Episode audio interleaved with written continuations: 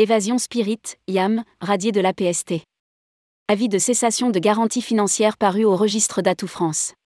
Le registre d'Atout France a publié un avis de cessation de garantie financière, daté du 4 janvier 2023, qui concerne l'entreprise YAMS, Évasion Spirit. Aucune procédure collective, selon nos sources, n'est actuellement en cours. Rédigé par Céline Imri le jeudi 5 janvier 2023.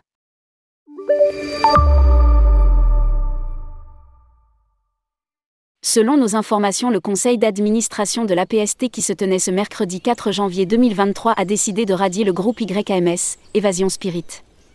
Sur le registre d'Atout France des opérateurs de voyage et de séjour, un avis de cessation de garantie financière a été publié en date du 4 janvier 2023. Le registre précise que la garantie financière cesse à l'expiration d'un délai de trois jours suivant la date de la publication mentionnée plus haut.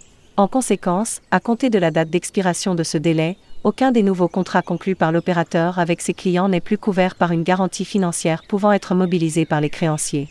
En revanche, un délai de trois mois est ouvert aux créanciers éventuels pour produire leurs créances nées antérieurement à la date d'expiration de ce délai. Pas de procédure collective en cours au 4 janvier 2023. Selon Infogreffe, aucune procédure collective n'est en cours en date du 4 janvier 2023. Nous avions évoqué le mécontentement de plusieurs clients d'évasion Spirit dans un précédent article paru début décembre 2022. Lire aussi, Évasion Spirit, les plaintes des clients se multiplient.